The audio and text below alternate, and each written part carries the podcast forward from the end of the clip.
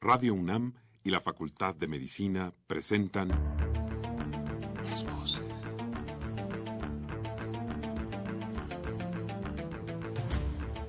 Voces. Las voces. Las voces. Voces. Las voces de la salud. Reflexión y análisis de las ciencias médicas. Acompáñenos.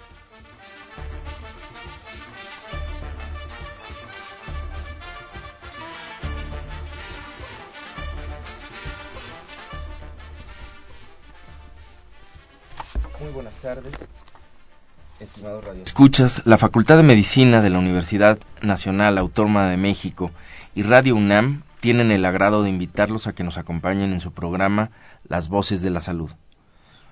Soy Andrés Aranda Cruzalta, el día de hoy para hablar de la enfermedad de Hansen o lepra, para lo cual se encuentra con nosotros la doctora, la doctora Susana Canalizo Almeida. Eh, bienvenida, doctora. Muchas gracias, Andrés.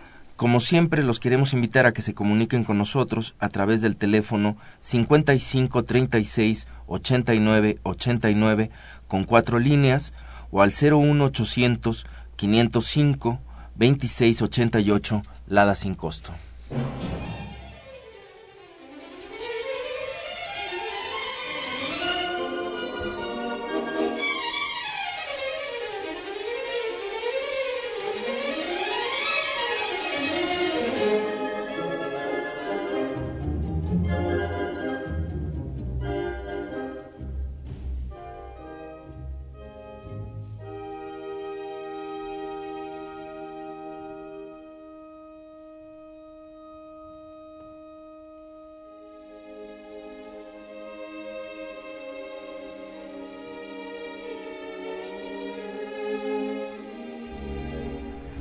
Bien, pues bienvenidos nuevamente. Es el primer programa que me toca conducir este año, así es que aprovecho para desearles pues eh, lo mejor, eh, muchas felicidades eh, para el resto de este año a todos nuestros radioescuchas. y como les comentaba, está con nosotros la doctora Susana Mercedes Canalizo Almeida, quien es médico cirujano, desde luego especializada eh, especialista en dermatología. Actualmente es médico de base eh, de, la, de la unidad de, dermatología responsable de la clínica de vulva en el Hospital General de México. Eh, y también como miembro de la Sociedad Mexicana de Dermatología, en la actualidad ocupa el cargo de tesorera en dicha sociedad. si alguno eh, se llega a interesar en el tema o quiere contactarla, puede hacerlo ya sea por a través del correo electrónico susana-canalizo con z arroba terra.com.mx o bien a los teléfonos del consulto, de los consultorios de la doctora que son el 55 72 51 20 y el 55 96 02 77. Pues bienvenida, Susana. Muchas este, gracias, Andrés. Eh, tenemos hoy la oportunidad de hablar precisamente sobre esta enfermedad que seguramente la mayoría algo sabe, no sabemos si lo que sabemos sea correcto o no, y por eso estás invitada, pero todos hemos escuchado hablar de la lepra. Lo que quizás sabemos menos es que el día de mañana se conmemora el Día Internacional de la Lepra, y esta es eh, quizás la razón por la cual eh, se nos ocurrió pues hacer este programa e invitarte. Y quisiera eh, pues comenzar eh, preguntándote eh, por qué además a la lepra, o por lo menos algún tipo, se le conoce como enfermedad de Hansen. Bueno, la palabra lepra, como sabemos, está sumamente estigmatizada este, dices lepra y todo el mundo corre en sentido contrario, me voy a contagiar, qué horror, y cualquier cosa no es está leproso, lo, lo tienen aislado como un leproso, la palabra lepra ya es una palabra muy estigmatizante en sí. La enfermedad de Hansen, ¿por qué? Porque Hansen fue el que describió y vio el bacilo de Hansen, que es el único bacilo que no cumple todos los preceptos de Koch, de que hay que identificarlo, poderlo cultivar y reproducir la enfermedad, nunca se ha podido cultivar. La lepra es un El bacilo de Hansen es un verdadero em, reto para los científicos. Eh, se ha podido reproducir la enfermedad únicamente en el armadillo de nueve bandas. Es el único que es capaz de reproducir, en donde se, se inocula y puede reproducirse la enfermedad pero es el único animal. Se ha tratado en la pata del ratón, este, en algunos macacos se, ha visto también que puede haber lepra, pero en realidad es, ha sido todo un, un reto para los científicos. Te digo, nunca se ha podido cultivar el bacilo de la lepra, siendo primo hermano o hermano prácticamente del Mycobacterium tuberculoso también, que sí sabemos es un poquito complicado su cultivo, se tiene que hacer en un medio muy especial, eh, papas zanahorias si no mal recuerdo, pero ese sí cumple todos los preceptos de Koch. Es el, eh, como todas las demás bacterias, la lepra no.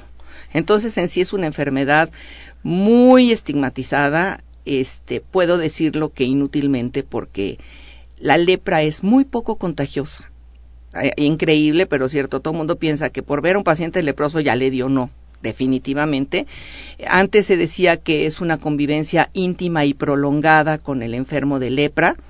Eh, hay una historia muy simpática que nos contaba el doctor Saúl, que fue nuestro profesor de leprología, que he de decir que leprólogos mexicanos extraordinarios, el doctor Lucio, el doctor Latapí, el doctor Saúl y la doctora Obdulia Rodríguez, que todavía está en el Centro Dermatológico Pascua, que pues antes a los pobres leprosos los mandaban a un leprosario a pasar todos sus años y tratamiento y todo, y una señora pues estaba casada con su señor que tenía lepra y pues fue tanto su amor que se fue a vivir con él al leprosario. El señor murió, se casó con otro señor que vivía allí en el leprosario, se, este, se volvió a morir su segundo esposo que, con lepra y la señora se salió del leprosario limpiecita sin huella de enfermedad. Bien. Son historias de, de la vida. Y de lo que uno afortunadamente va aprendiendo sobre esta enfermedad, que entonces podríamos decir es una enfermedad pues infecciosa porque es causada por este bacilo, pero eh, contrario efectivamente a lo que la cantidad de mitos que hay detrás de esta enfermedad, eh, relativamente poco contagiosa, ¿no? Prácticamente. Eh, si tú lees libros de antiguos, este, o por ejemplo, un libro relativamente reciente, no sé, te, Papillón, del francés este que se escapaba de todas las cárceles, en una de las que lo mandan en una isla, es la isla de los leprosos. Entonces, los mitos, ¿no? De la lepra, que se, se, les caen los dedos a pedazos y la carne a pedazos, no es cierto. Aquí en Papillón yo recuerdo una escena que describen donde le pasa la taza a un leproso al señor para que beba y el señor se da cuenta que tiene el dedo pegado. Falso. Los dedos de los leprosos no se caen. Los huesos se reabsorben y por eso se hacen chiquitos, pero no se caen ¿sí? Claro, ¿qué son, ¿cuáles son, digamos, las manifestaciones eh, externas, aparentes, las que, sin ser especialista, digamos, cualquiera podría reconocer para decir, bueno, probablemente esto se trate de, de, lepra. Si tú hablas de lepra como enfermedad, es una enfermedad interesantísima porque es un modelo inmunológico. A, cual, a los pacientes que son afectados por lepra pueden seguir dos caminos dependiendo de su inmunidad, de su estado físico y de una serie de cosas, ¿no? Tú te podrías poner a pensar que pacientes VIH positivos iban a ser pasto de la lepra, ¿no? Y no se modifica su enfermedad, de hecho, ¿no? Entonces, tiene los dos extremos la lepra. La lepra tuberculoide, donde hay muy pocos bacilos y donde, de, es más, si tú haces una biopsia, no vas a encontrar bacilos. ¿Por qué? Porque ese organismo se defiende deja más secuelas neurológicamente, sobre todo nervios motores, por ejemplo, mano en garra, este, y algunas, por ejemplo, eh, si afecta otros nervios, pues inclusive defectos para la deambulación. Y todo lo contrario, el paciente lepromatoso, que es el otro extremo del, de la enfermedad, en donde están atascados de bacilos. Tú haces una biopsia y haces la atención especial y ves la gran cantidad de bacilos que se acumulan en unas cosas que nosotros llamamos globias y se tiñen de rojo bastante bonito, rojo como con azul. Es una tinción especial y este están atascados de, de bacilos y puede aquí dentro de esta está la lepra difusa y la lepra este donde vas a ver estas bolas que son los nódulos la lepra lepromatosa nodular donde se ve la facies leonina que los eh, pacientes están llenos como de bolitas o de bolas algunas veces más grandes este se ven más en hombres eh, y por ejemplo, la lepra eh, lepromatosa difusa o lepra de Lucio, que es un médico mexicano que la describió, la piel se ve turgente, turgente, turgente. Los pacientes se ven como medio hinchaditos, se ven hasta como muy sanitos, ¿no? Y eso sí, por ejemplo, en las piernas puedes ver úlceras que sí se, se necrosan porque hay alteraciones en la microcirculación y pueden este, necrosarse o morirse ciertos pedacitos de piel. Pero si tú los ves más cerca, estos pacientes, eh, sobre todo, por ejemplo, el óvulo de la oreja no tiene un solo vello. Se empiezan a, desaparecer los vellos, los pacientes empiezan a tener, por ejemplo, manchitas eh, eh, bajas de, pigmentación, lo que llamamos nosotros hipocrómicas, tú les echas polvo y esas manchas no sudan. No, no, ahí ya no hay sudoración. Muchas veces hay falta de sensibilidad. ¿Qué otra cosa se puede decir? Las cejas, por ejemplo, se pueden empezar a caer a partir de la cola de las cejas. Pacientes muy avanzados se les hace lo que se llama nariz sencilla de montar. Se pierde lo que es todo el hueso de la, de la nariz por ejemplo, la sífilis se dice que carcome el cartílago y el hueso se lo echa la lepra, ¿no? Entonces, las típicas narices en silla, en silla de montar, que son las facies de pacientes con enfermedad de Hansen ya muy avanzada. Entonces, pues puede ser caída de cejas, estas manchitas, pérdida de sensibilidad en, algunos, este, en algunos lugares, eh, etcétera, ¿no? Esos son básicamente las, las manifestaciones. Son muy inespecíficas. Tienes que tener una preparación para para poderlas identificar. Claro, pasaste muy, muy rápido por un dato que me pareció muy interesante ya en esta descripción, que era asociar precisamente esta, esta descripción de la lepra eh, promatosa de esta leonina al doctor Lucio, este que yo quisiera nada más hacer un poco de hincapié en, en este hecho, porque creo que marca algo de lo que todos los médicos pues nos sentimos eh, pues muy orgullosos, por, particularmente todos los médicos mexicanos, ¿no? Este y desde luego los dermatólogos aún más porque es un reflejo fiel de, de la importancia que tiene o, que ha logrado desarrollar, digamos, la, la, Escuela Mexicana de Dermatología en muchos Es muy importante en cuestión de lepra a nivel mundial. Y en el siglo XIX, eh, bueno, esto empieza desde el mismo doctor Lucio, ¿no? este, con estas descripciones y sus trabajos, eh, que además para quien no lo ubique, pues es conocidísimo por todos porque pues cualquiera que haya pasado por la colonia de los doctores pues ha pasado por una calle por ahí que es el doctor, Lucio. Y es justamente de ese doctor Lucio del que estamos hablando del que estamos hablando y, de esta de esta primicia digamos eh, en términos de descripción clínica y de diagnósticos diferenciales porque que, que, van haciendo, digamos, la dificultad del conocimiento. ¿Algo más que quieras comentar sobre el doctor Lucio, sobre? Pues te digo que los dermatólogos mexicanos, los dermatoleprólogos, te repito, como el doctor Saúl, como la doctora Obdulia Rodríguez y como el doctor Latapí, que redescribió la lepra de Lucio, son gente muy respetada a nivel internacional. ¿Sí? Se les llama a los congresos, por ejemplo, sabemos que en la India hay mucha lepra, muchísima lepra. Y los únicos lugares del mundo donde tenemos lepra lepromatosa difusa, prácticamente, son en la India y aquí en México. Entonces, cuando hay congresos así de dermatología, antes teníamos mucho más pacientes, ahora gracias a Dios ha disminuido la población. Todos los médicos se venían a ver, apartábamos casos de lepra difusa para que los vinieran a ver y los aprendieran a diagnosticar.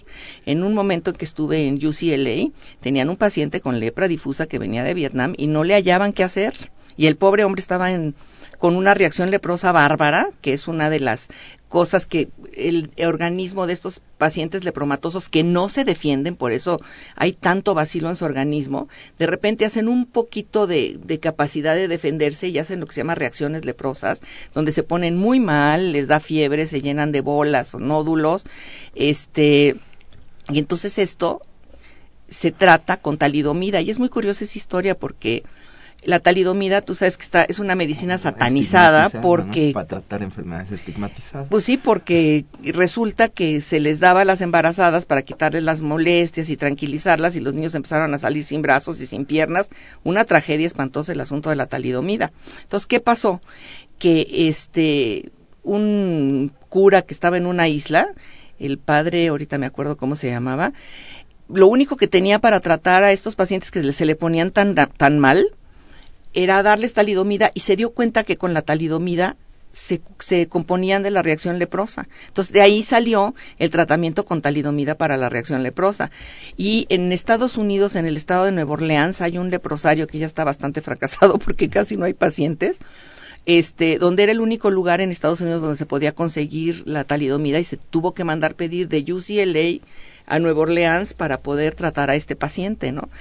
Entonces, eh, pues son cosas muy, muy interesantes eh, en cuestión de la lepra. El padre Damián, se llamaba el padre Damián, que vivía en esta, en esta isla donde se trataban pacientes de Hansen. Hasta ese punto de estigmatizados, los tenían que los mandaban a vivir solos una isla. Aquí había leprosarios, hubo un leprosario muy grande en Soquiapan, donde otra doctora, que es una eminentísima dermatóloga mexicana, la doctora Yolanda Ortiz Becerra, fue directora de ese centro de, de, de, leprología por varios años y puso en orden muchas cosas. Y esos hospitales ya se acabaron. No tienen razón de ser. El paciente de lepra es como cualquier persona, puede convivir con cualquier persona, este, sin temor a contagiar y que las personas no tienen por qué rechazarlos porque definitivamente no hay materia válida para que se les rechace. Entonces, estos centros de, de leproserías ya se cerraron y los pacientes pueden llevar una vida normal, inclusive vamos a suponer que tienen apendicitis o que tienen, se pueden operar tranquilamente y convivir con los demás pacientes en el hospital sin riesgo alguno de que los contagien. Muy bien, eh, ahondando un poco, eh, explicas algo que me parece muy importante, eh, que es esta situación de que, por lo menos en algunas de sus formas, eh, los pacientes con lepra, bueno, pues su, y por eso lo referías a la inmunidad, su sistema inmunológico, pues permite esa reproducción de bacilos, ¿no? Este, y en otros momentos ese mismo sistema inmunológico, pues, eh, responde produciendo estas otras lesiones que son características.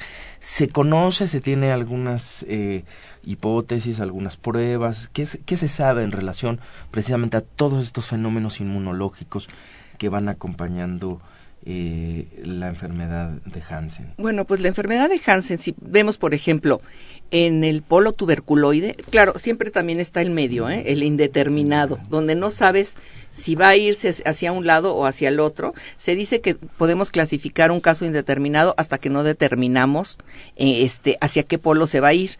Esto lo puedes tú determinar eh, poniendo la intradermo reacción eh, de, con lepromina o reacción de Mitsuda, donde tú puedes saber si el paciente ya tienes tú el diagnóstico, tienes todo y, no responde, no, no te da una reacción positiva, sabemos que se va a ir hacia un polo este, lepromatoso.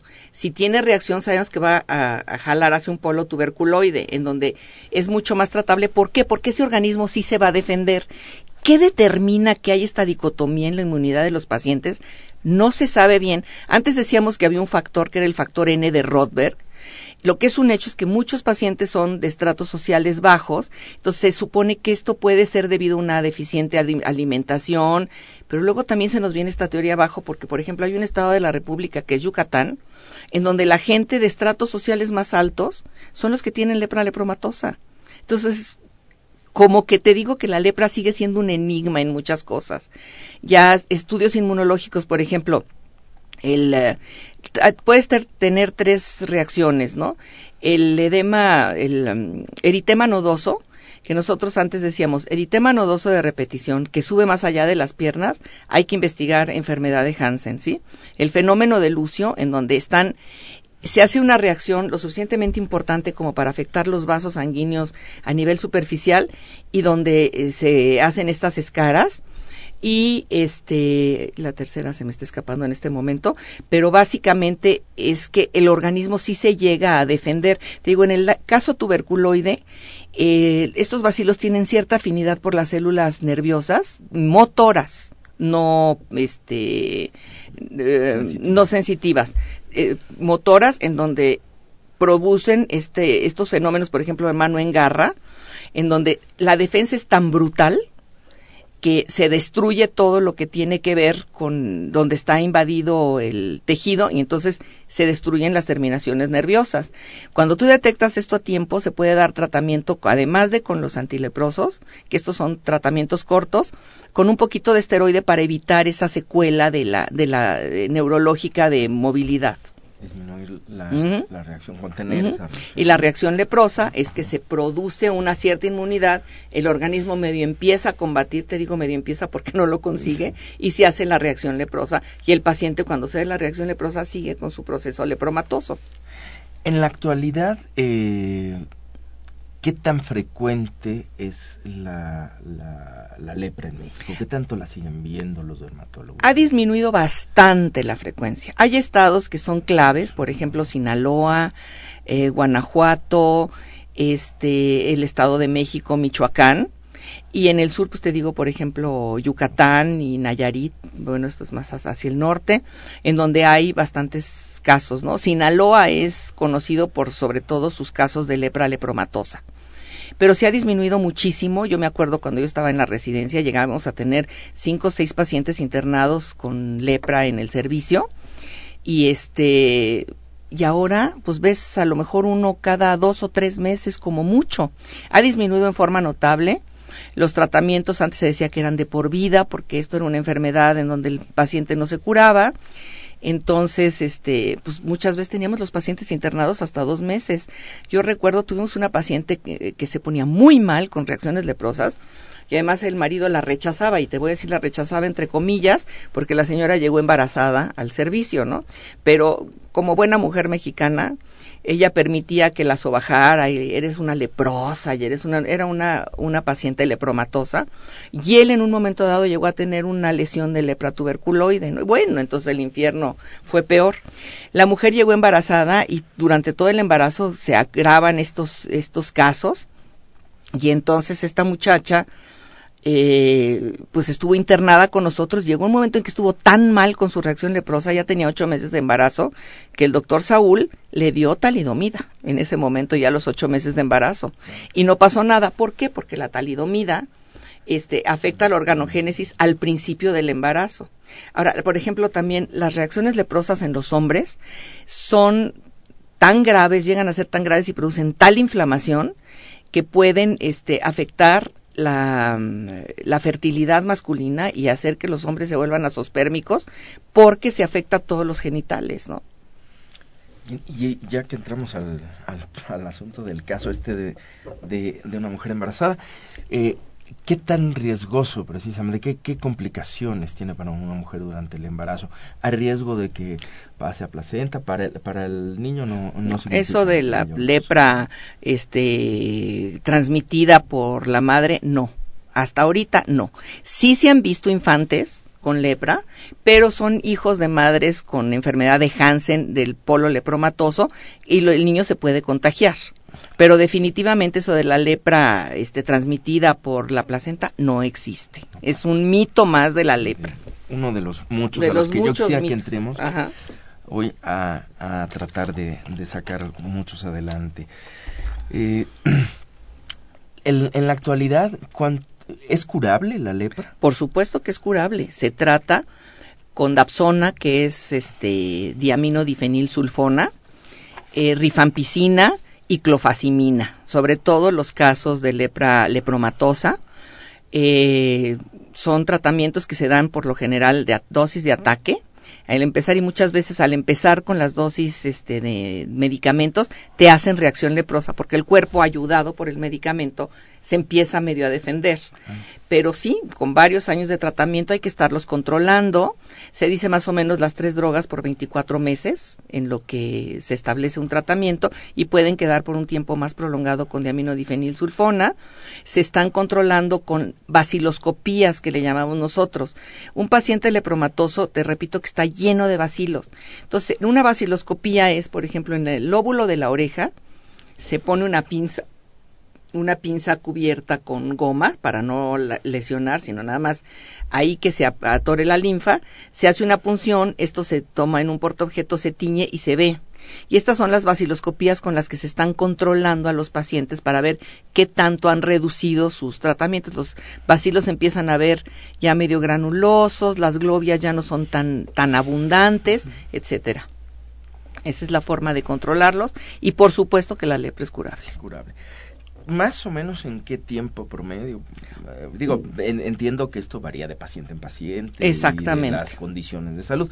Pero. ¿Y qué tan avanzado está el caso, cuando tú lo recibes? Por ejemplo, los pacientes difusos que te digo que se ven así como muy turgentes, su piel, a la hora que les empiezas a dar el tratamiento, pues empiezan a perder el edema y se empiezan a ver como viejitos, ¿no? Pero digamos más o menos una sin generar una expectativa que nos entiendan todos nuestros radioescuchas que no es algo matemático este pero digamos es curable y estamos eh, hablando de curable en algunos años, ¿no? en algunos años. a cinco años. Pues mira, la OMS dice que en 24, en 24 meses, cosa que yo no creo, ¿no? Definitivamente yo creo que a un paciente lepromatoso, sobre todo casos extremos como los lepromatosos difusos, los tienes que seguir por varios años, ¿no? Por varios años. Y después lo que quedaría es seguir haciendo, además eh, queda algún... Eh, eh, dejar algún tiempo más en observación, aunque por ya supuesto se siempre tienes que hacer observación y luego muchas veces tratar las complicaciones, ¿no? Tratar las complicaciones, este, también te digo esto de la esterilidad masculina muchas veces, pues es un mito porque tuvimos un paciente que hacía reacciones leprosas a pasto, se casó y tuvo hijitos sanitos y preciosos y no estaba estéril el señor, ¿no? Entonces son cosas que te repito, la lepra, siempre te topas con una pared que dice, bueno, pues esto, y a, la mera hora dices, pues no, no es absoluto, como en todo, hay enfermos, no enfermedades, ¿no? Nosotros podemos describirla y decir que, pero la lepra en sí como tal, en forma de enfermedad, es un modelo inmunológico precioso. Y por ejemplo, pues tienes tú que ser muy cauto a la hora de diagnosticar, oiga señor, con la pena de informarle que tiene usted lepra, pues va y se suicida, ¿no? Entonces tienes que manejarlo muy bien. Los pacientes que tienen convivencia con un paciente lepromatoso, que es basilífero, que nosotros le llamamos, el contagio se lleva a cabo por los, las gotitas, todos al hablar echamos este saliva y puede ser por eh, vías respiratorias, ¿no? Que, exactamente. Entonces, pacientes que viven con, eh, personas que conviven con un paciente lepromatoso, hay que hacerle su reacción de Mitsuda a ver si es positiva o si es negativa. Si es negativa hay que darles tratamiento. Pero un paciente con lepra puede convivir con cualquier persona, puede tener un trabajo como cualquier otra persona, sin ninguna necesidad de mantenerlo aislado, ¿no? Muy bien. Algunas se, se hacen algunas recomendaciones especiales a los familiares que de los pacientes con lepra que viven bajo el mismo techo. Se puede dar tratamiento profiláctico un tiempo mientras el paciente deja de ser basilífero, sobre todo a los pacientes que te digo que tienen la reacción de Mitsuda negativa, que quiere decir que su organismo no responde tan bien a los al, al contagio con, con la con el micobacterium, ¿no? Lo mismo sucede, por ejemplo, con la tuberculosis. En mi caso, yo soy PPD negativo viviendo en México. O sea, PPD es una eh, intradermo reacción que se hace y casi todos los mexicanos la tienen positiva. Y la tuberculosis es mil veces más contagiosa que la lepra, ¿no? Con esto, pues habría que entender que entonces pueden eh, comer en los mismos platos que el Por de la supuesto. familia, utilizar la, compartir la, la ropa de cama, etcétera. Por etcétera, supuesto. ¿no? no hay el baño y demás. La ¿no? lepra No conyugal ninguna- es rarísima, rarísima. Te pongo el caso de esta mujer que se casó con uno y luego se casó con, cuando enviudó se casó con otro y se fue limpia y sana con bombos y platillos de leprosario sin que se hubiera contagiado. Con otro leproso se casó. Claro, ¿no? con Ah, otro leproso que vivía bien. ahí en el mismo leprosario. no, esa sí ya es anécdota de verdad para, para, para novelarla. Pues ¿no? sí, y nunca se enfermó de lepra la mujer. Muy bien. Eh, ¿Cómo puede un paciente, eh, sobre todo pensando en los radioescuchas, eh, cómo puede eh, sospechar, ¿no? Que no, vamos, que no son especialistas, ¿cómo se sospecha? ¿Cómo dice uno? Bueno, yo creo que lo que yo tengo es, podría ser lepra, y una vez que uno sospecha eso, ¿qué le, qué le aconsejas? Por ejemplo, haga? unas manchitas en donde no se sienta muy bien, que No, ellos ¿qué detecten que esas manchas... Que no sean, para no confundirlas con lunares. No, no, no, no. Manchas en donde el Porque aquí, pigmento como no baja. mostrar imágenes. No, sí. Nos están solo No, escuchando. los lunares son otra cosa. Sí, Las sí. manchas pigmentadas son totalmente diferentes. Aquí son manchas de forma irregular, en zonas frías, este, zonas frías del cuerpo, ¿no? Por ejemplo, son las pompas, eh, así, en donde sean tengan baja de, bajo de color, eh, que notes que no suden, que no sientan muy bien en esas manchas, este la hiposensibilidad exactamente hiposensibilidad eso es la enfermedad este donde pues pueden poner la mano en la estufa y no sienten porque ya están los nervios tan dañados que ya se, se pierde hasta la sensibilidad adormecimiento de las manos. En el caso de los tuberculosis pues una ronchita sospechosa que no se cura con nada que ahí está que empieza a darle problemas por ejemplo a lo mejor para mover una mano etcétera no todo ese tipo de cosas en los, y sobre todo en zonas donde es más endémica, como te digo, Sinaloa, este, Nayarit, Michoacán, el Estado de México, que son zonas muy leprógenas, ¿no? Entonces esto es lo primero que debería de hacer a una persona, pensar en, en este, en el, en, en que posiblemente pudiera Yo lo que recomiendo siempre y después pues habría que acudir al médico, ¿verdad? Pero a un dermatólogo. el dermatólogo es el que conoce este tipo de, de enfermedades. Te platicaba del caso que nos llamaron de medicina interna, ¿no? Un paciente con un linfoma porque estaba lleno de bolas. Pues llegamos, lo vimos y el paciente sí con mucha temperatura, lleno de bolas y resulta que el pobre paciente lo que tenía era reacción leprosa, ¿no? Y el doctor, no es que le ponemos er, esteroide y se le baja pues le hicimos y era un paciente lepromatoso. Entonces, yo recomiendo que siempre se acude un dermatólogo. Cuando veas manchas o cosas sospechosas, al especialista de la piel. Claro. Pues eh, creo que me parecería muy importante regresar y sobre todo platicar un poco esto, qué es qué hacen los dermatólogos, no solo en torno a la, a la lepra, sino por qué es tan importante esta especialidad. Eh, vamos a un corte y espero que regresando pues retomemos eh, por aquí la charla.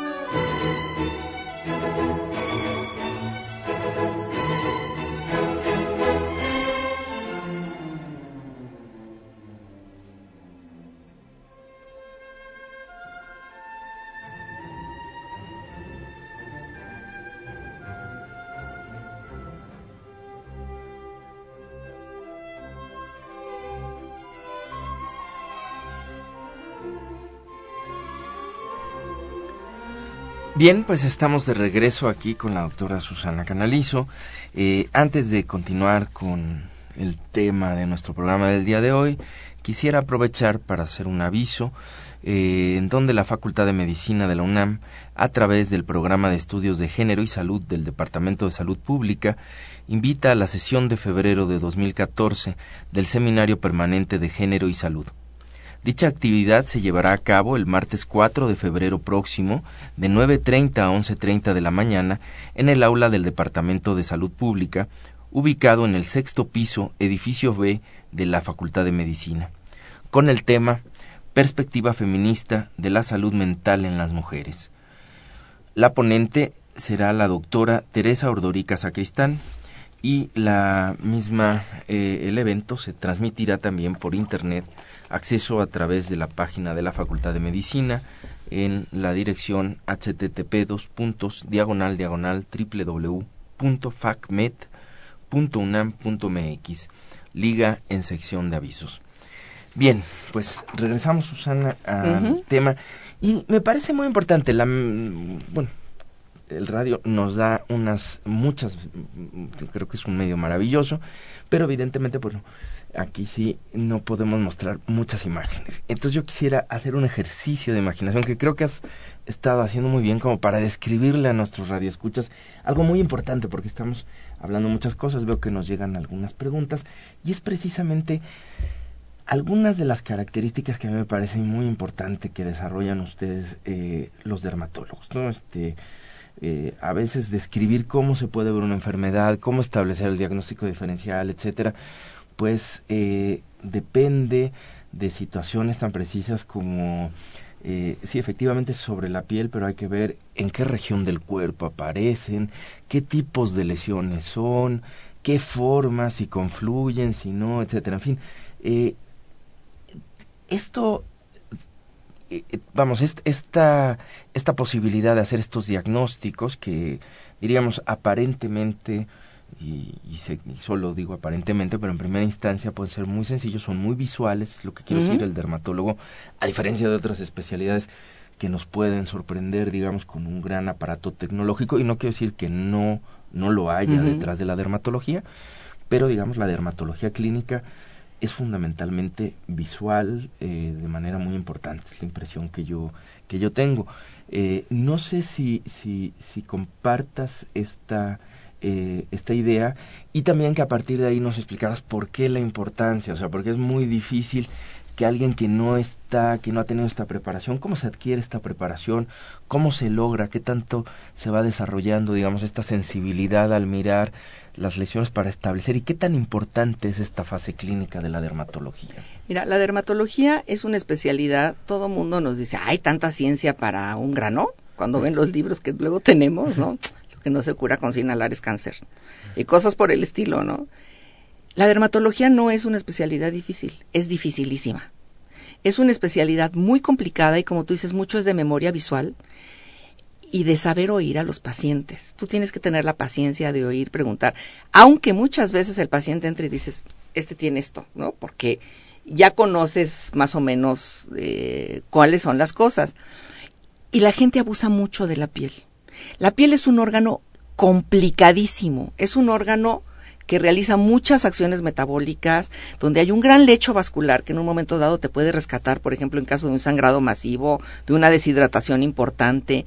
En la piel reside la sensibilidad al dolor, al calor, al frío, la sensualidad. Sí. Muchos placeres. Claro, por supuesto. Eh, este, tocar algo eh, que un terciopelo, un gato, un perro, todo eso se transmite a través de la piel. Y como la tenemos tan, tan, tan al acceso y tan a la vista, se abusa mucho de ella y solamente se acude al dermatólogo cuando ya la cosa se salió de, de, control, se empiezan a poner de todo, no falta quien les diga que se pongan, es más, hasta en la farmacia les parece muy fácil recetar cosas para la piel que luego son muy dañinas. les repito, la piel es un órgano complicadísimo. Hemos oído de trasplante renal, de trasplante hepático, cardíaco, de pulmones. ¿Cuándo has oído de trasplante de piel? Hasta muy recientemente, con el trasplante de esta mujer que le comió la cara a su perro en Francia, se pudo hacer un trasplante de cara. Pero en realidad la piel, te repito, es un órgano sumamente complicado. Y los dermatólogos son los adecuados para ver esto. Te contaba del caso de la paciente que iban a operar de herpes, este, que tenía un problema de disco y ya la iban a meter a quirófano, lo que tenía era un herpes zóster, ¿sí? Entonces hay eh, como, ay, llamen al dermatólogo porque tiene unas ronchitas, pues las ronchitas eran un herpes zóster y era el motivo porque la mujer pegaba de gritos de dolor. Entonces la dermatología es, sí es algo, es apasionante. Yo llegué a la dermatología sin querer y créeme que estoy enamorada de mi profesión. Es preciosa, preciosa y abundante. En la dermatología hay muchísima medicina interna, muchísima cirugía, tenemos eh, parásitos, tenemos una zona apasionante que son hongos, ¿sí? Este, inmunología, la que tú quieras, cirugía, este, es una especialidad que abarca todo, absolutamente todo, y es sumamente compleja. Como la piel misma. Exactamente. Sí, eh, tenemos aquí algunas preguntas de, de nuestro auditorio, del público. Eh, la señora Laura Barros, de 48 años, eh, nos pregunta cómo se contagia la lepra. Creo que ya lo has platicado, pero quizás valdría la pena puntualizarlo, ¿no? Para que quede Se puede contagiar en contacto con este, ¿cómo se llama? Eh, eh, secreciones de los de los pacientes con lepra. Se puede contagiar o adquirir la infección de lepra, pero no desarrollar la enfermedad, porque por lo general todos tenemos defensas contra esto, ¿no? Es, eh, son muy pocos los pacientes que de veras la adquieren. Y es un vacilo, que es el vacilo de Hansen, primo hermano o casi hermano del de de la, tuberculosis. Y que entra como aquel por vía respiratoria. Por vía respiratoria. Muy importante. Y que lo que cuando entra no genera la enfermedad. No siempre. no necesariamente, ¿no? Sino Se puede una generar. infección, ¿no? Que a veces puede pasar. No, pasa desapercibida totalmente. Completamente desapercibida, ¿no? Eh, la señora Laura González pregunta, ¿por qué tarda tanto en aparecer Dicen que se puede contagiar y que aparece después de mucho tiempo. ¿Por qué? Te repito que la lepra es un misterio. Entonces se dice que puede ser de meses hasta cinco años a partir del contagio inicial y dependiendo para dónde se vaya, si es lepromatoso o es tuberculoide, es como se van a poder diagnosticar las, este, la enfermedad. No siempre se diagnostica de inicio. Los pacientes muchas veces dan muchas vueltas con muchos especialistas. Oiga, ¿por qué se me están cayendo las cejas? Muchas veces por lo que llegan al, al dermatólogo, ¿no? O los ven los médicos internistas cuando tienen una reacción leprosa y no le saben. Y no es que no sepan, los internistas son extraordinariamente capacitados, pero muchas veces esta enfermedad le llamamos la gran imitadora, ¿no? Entonces puede imitar muchas cosas. Muy bien. Otra otra razón se me ocurre a mí, ya me corregirás también es, bueno, que es muy difícil también saber los tiempos exactos, claro, ¿no? Porque como la prima infección, no sabemos, pues no sabemos en qué momento se dio. Son cálculos que se hacen, pero no siempre no siempre se sabe, ¿no? Eh, el licenciado Avilés eh, es radio escucha habitual de este programa, mandamos saludos. ¿Se sabe cuáles son las causas de esta enfermedad? ¿Qué la origina? Bueno, creo que ya lo has contestado. pues las causas es la inmunidad del paciente y la, el contagio y que prenda en el paciente del bacilo de Hansen. Claro, que es muy importante este esto que estás mencionando. Yo diría no solo para esta enfermedad dermatológica, sino en general algo para todos, válido para para muchas enfermedades infectocontagiosas. Claro, por que supuesto. Son eh, siempre están por un lado si los factores necesarios, ¿no? El que existe el bacilo es eh, un factor necesario sin el cual no se podría causar la enfermedad, pero por otro lado están lo que conocemos como los factores del huésped, exactamente, eh, es decir, a dónde llega ese bicho y cómo se metaboliza o cómo se trata, ¿no? Si se recibe con bombos y platillos o si se deshacen de él, ¿no? Depende de. Muy bien. Eh, preguntan, una pregunta anónima, no, no tenemos quién la hizo, pero dice, ¿la dermatitis atópica se podría confundir con la lepra? Y si sí o si no, pues ¿por qué sí o por qué no? No, porque la dermatitis atópica, sus lesiones sí son, por ejemplo, placas eritemato escamosas, pueden ser, o placas este, como escamositas con pérdida un poquito de color, y las zonas son pliegues de codos, rodillas, cuello, muchas veces cara, y en algunas otras zonas y dan prurito. La lepra no da, prurito es comezón, ¿no? La lepra no da comezón y no afecta a esas zonas. Esas zonas. Que en el caso de la, de la dermatitis atópica, son zonas en las que habitualmente uno suda. Mm, este, sí, exactamente. sí, exactamente, los pliegues.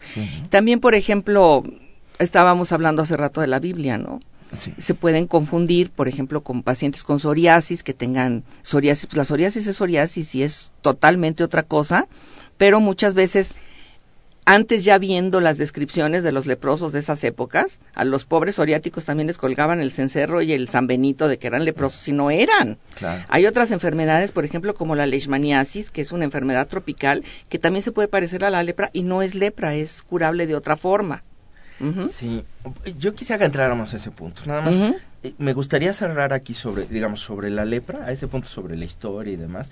Este pero me gustaría que cerráramos esta parte, digamos, de la parte formal que estamos transmitiendo en torno a, la, a la lepra, a lo que sabemos hoy en día, lo que ustedes, los especialistas, conocen de la enfermedad. Hoy en día en particular, quisieras agregar algo más, este, alguna recomendación para el público, algo en general en torno a lo que entendemos hoy por la lepra. Yo creo que la primera recomendación es que no hay que discriminar jamás a un paciente con enfermedad de Hansen, jamás. El paciente con enfermedad de Hansen puede vivir y puede convivir sin riesgo para las demás personas en trabajos completamente normales, acudir a escuelas completamente normales, sin necesidad de que los releguen, porque no hay ningún motivo para ello. No hay ningún riesgo. Me parece muy bien.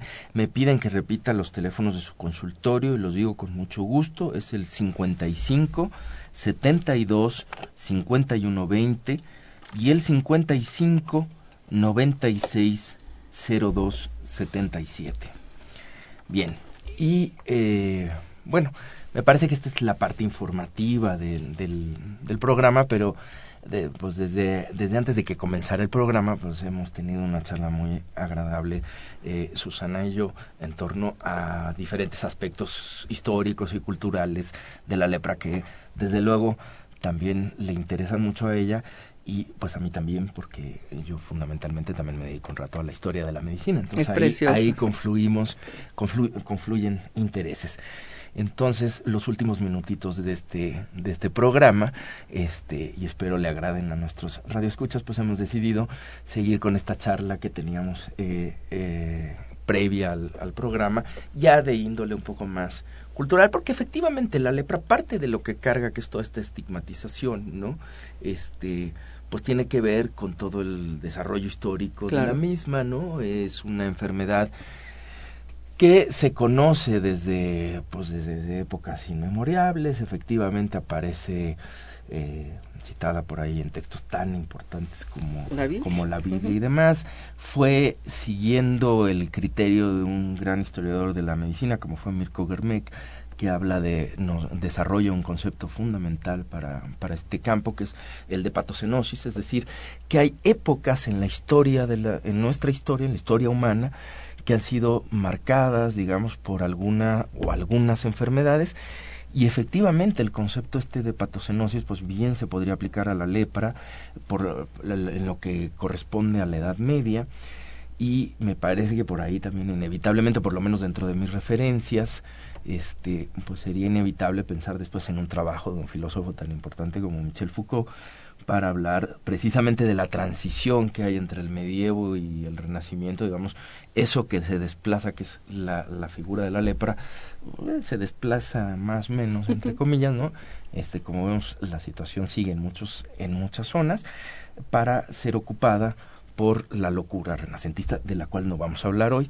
Simplemente vamos a hacer un uso un poco de ella pues, para, para charlar un rato. Y me comentabas esta, esta parte, ya habías dado como un par de referentes de los que tú conoces. Eh, es, es, ¿qué, qué sientes como dermatólogo cuando te aproximas a estas fuentes?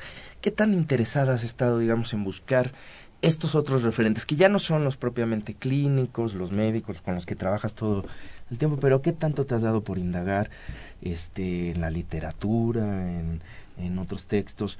Eh, ¿Qué nos puedes contar ya de esta parte? De te digo que te da risa, por ejemplo, eso, ese libro de Papillón, ¿no? De que te dan, le da la taza con el dedo pegado, es una falsedad.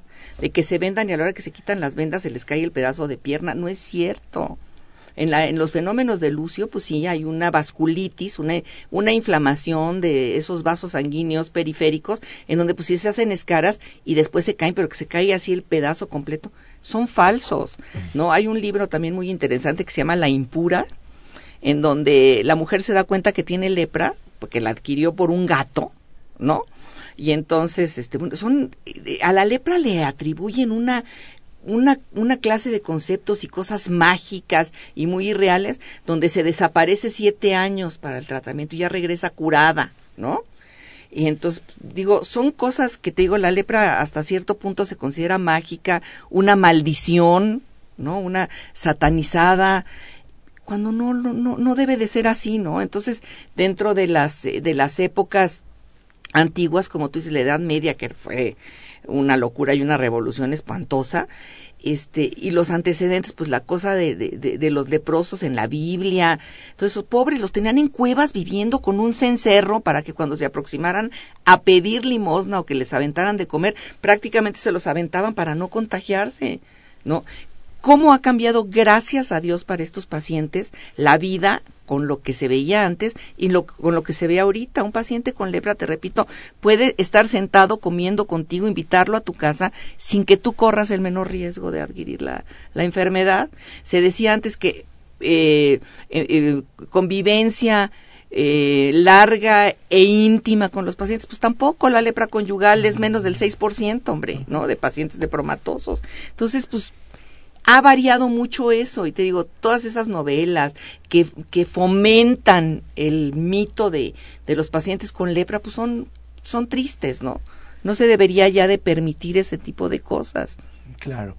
El, el, yo lo pienso desde, si hace un rato mencionas los leprosarios, inevitablemente pues eh, pienso en los leprosarios de este país, ¿no? Son como todo lo que es la institución hospitalaria, llegan con la colonia, y van a existir desde etapas muy tempranas, claro. también vienen vinculados, eh, por otro lado, que es otro, otra circunstancia, digamos, de la lepra, que es también, eh, esto va permitiendo que se vayan separando los pacientes, que se vayan estudiando, ¿no? En el siglo XVI, los primeros leprosarios ahí en San Lázaro, porque además, ya bajo una, bajo una visión religiosa, pues siempre iban adjudicados a un, a un santo patrón, ¿no? claro, por de los, de los leprosos de San Lázaro. Inclusive a los lepromatos se les llaman lazarinos, a los pobres pacientes. A los pacientes y a los hospitales lazaretos. Claro.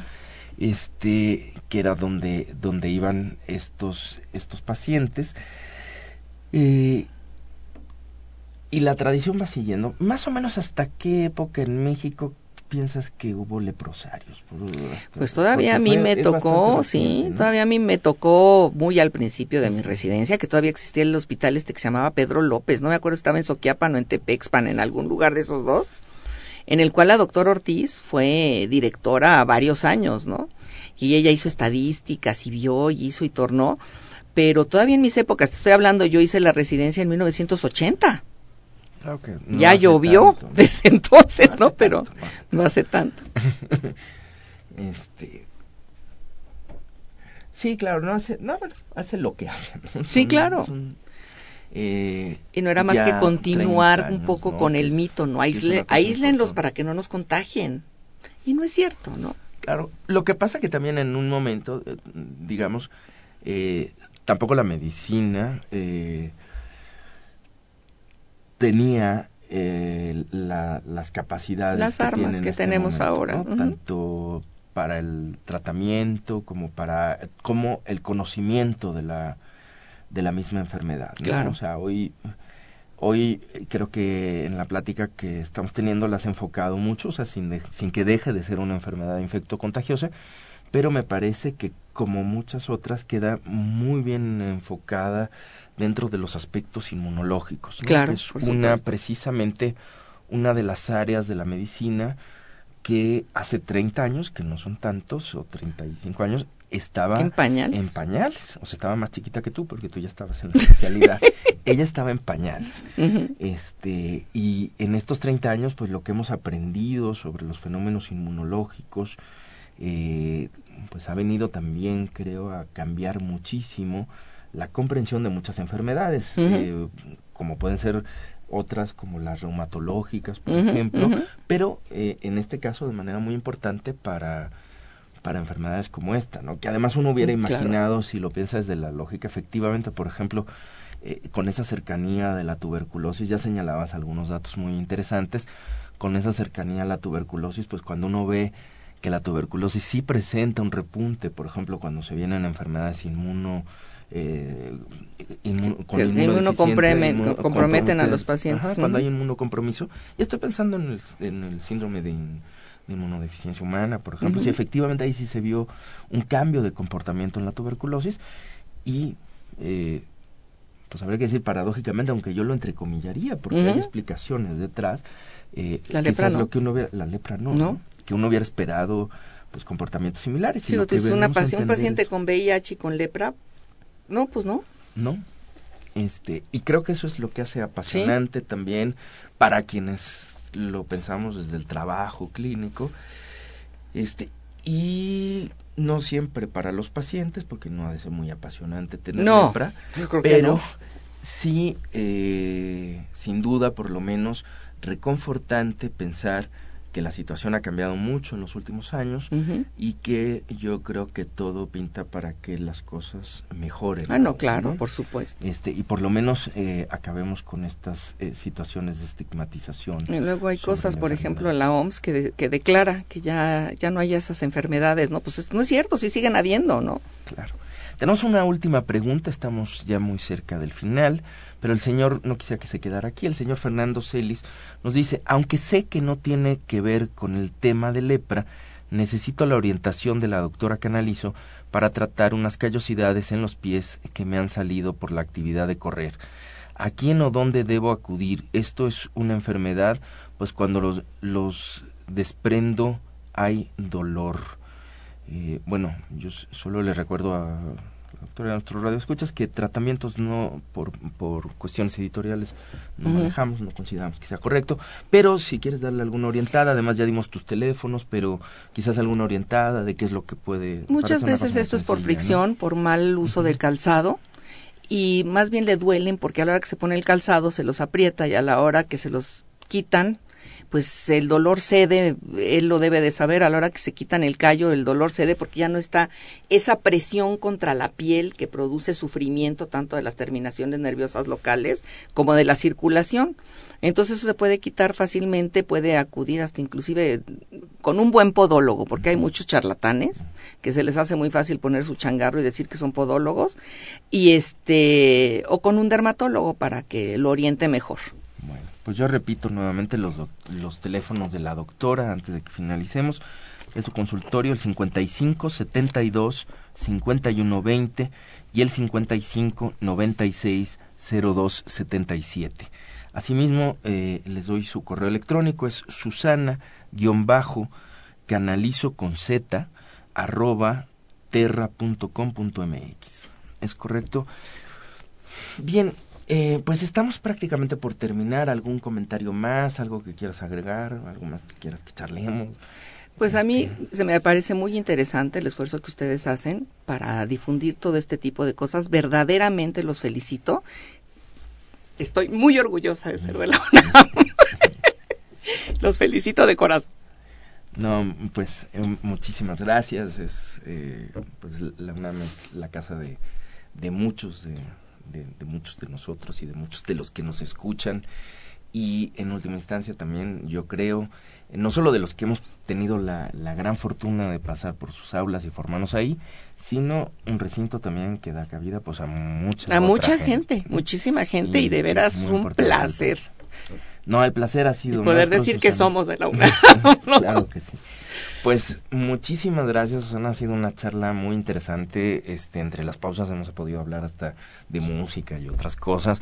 Este, entonces, de verdad, eh, queridos radioescuchas, pues ha sido muy, muy interesante.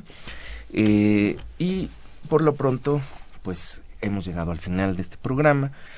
A nombre, esta fue una coproducción de la Facultad de Medicina y Radio UNAM a nombre del doctor Enrique Graue Vichers, director de la Facultad de Medicina, y de quienes hacemos posible este programa, producción y realización, la licenciada Leonora González Cueto Bencomo y la licenciada Erika Alamilla Santos. En los controles, eh, nos, Socorro Montes y en la conducción, un servidor, Andrés Aranda Cruzalta. Todos les agradecemos mucho su atención y nos vemos el próximo jueves en la siguiente edición del mismo. Radio UNAM y la Facultad de Medicina presentaron Las voces.